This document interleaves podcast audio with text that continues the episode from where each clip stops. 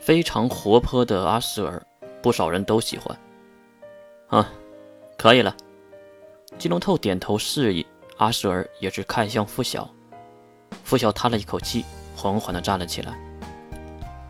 啊，李氏来的勇者，付晓，目前是第八使命之徒，最强守护蓝色教会的封印者，同时也是十恶教会的创建者。听到封印者，大家都不约而同地看向了他。付晓没有说别的，只是坐了下来。然后就是最后一个人了，那就是梅龙。金龙头看向梅龙，梅龙也是发现了该到之际了。梅龙，第九始祖之徒，反复魂者。听到陌生的词汇，抱着迦南的小维抬起了头。反复魂者。小维嘴里的小声嘟囔，而梅龙却没有理会他。小维，我来给你解释一下吧。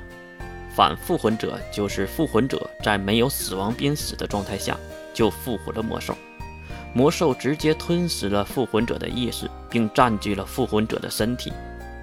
那被复魂者的人本身的意识将会永远的消散。金龙透故意的停顿了一下。一旁的阿瑟尔也是接过了话：“我也是被杀死后才复魂魔兽的，这样我才可以冷静的和你们说话。至于梅龙小妹妹，她也就是第九魔兽的反复魂者，不然也不能和我们心平气和的聊天，对吧？”阿瑟尔的意识很简单，因为魔兽的排行并不是实力排行，而是危险程度的排行。第九魔兽梅龙几乎是不杀人的。除非被激怒。好了，最后就到你了吧。金龙透带着大家的目光都看向了月，当然，月也是在小维的目光中读出了歉意。可是月自己知道，他不需要这种道歉。我又不是魔兽，我还自我介绍什么呀？你可是大名人呢，为什么不介绍呢？月有点无奈。好。我叫黎月特师费利安娜，伊鲁特师之女，人送外号魔之右眼。我是赵州国赤冰之主，真神使者雪珂的亲妹妹。啊，原来是使者的妹妹啊，怪不得能在这里，而且被金流叉大人看中。阿舍尔这是话里有话，谁都能听得懂。毕竟月是个二维能力者。我都自我介绍了。关灵是不是也应该？见月调侃之际，关灵也是无奈的摇摇头。啊，我叫西马关灵，西马一族钟家当家人，西马海灵的克隆人，同时也是 S 零二指定特派部队的七号。听到关灵的介绍，大家都是对视着，没有评价，因为克隆人这个词汇让人有些不太舒服。然后呢？关灵看向金龙头，示意在场的人都介绍完了，该干什么？哈哈，当然是要开会了。我金龙头，欢迎各位始祖之徒的封印者、复魂者和本人。今天召集大家，就是为了说说今后的计划。计划？阿瑟尔第一次听到“计划”这样的词汇。对，计划。十个教会第一目标就是祭齐十大魔兽。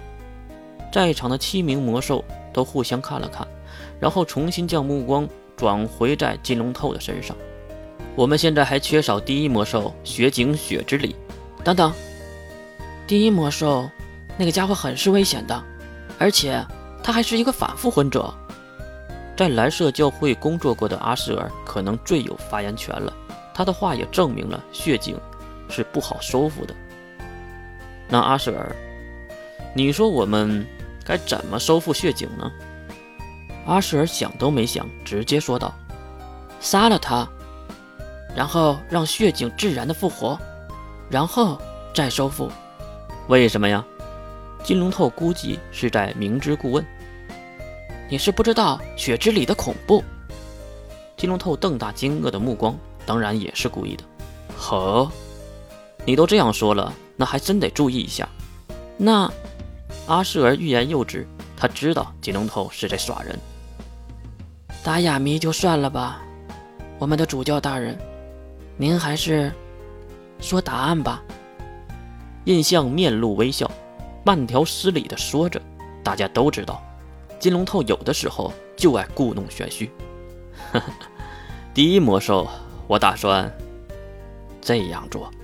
一大段的理论和计划让大家都目瞪口呆，所有人更加佩服这个家伙了。怪不得人们都称他为智者中的罗刹。然后这个智者金龙头又说出了第二个计划：第五魔兽鹰之书，未来世界的讨伐方法。一边说，他还看向了月。鹰之书不是在安爸的手里吗？而且安爸也不知道到底是哪一个阵营的，真不知道该怎么去找他。这话是傅晓说的。此时傅晓已经恢复了元气，有蓝色教会护身，抗击打能力就是强。我们确实无法和潘多拉对抗，而且也没有必要对抗使命之徒。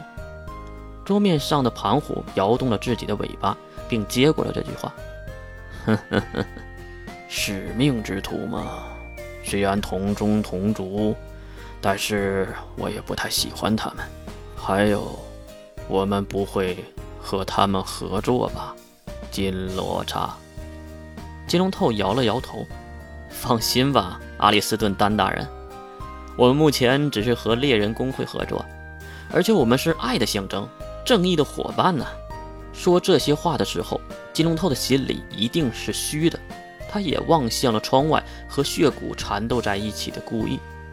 哼，正义的伙伴吗？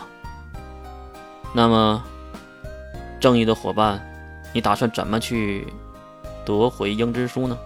哈哈，英之书会很简单的落入我们的手中，对吧？月，这个家伙竟然去问了一脸诧异的月。我们是正义的伙伴，邪恶的克星。我们是十恶教会。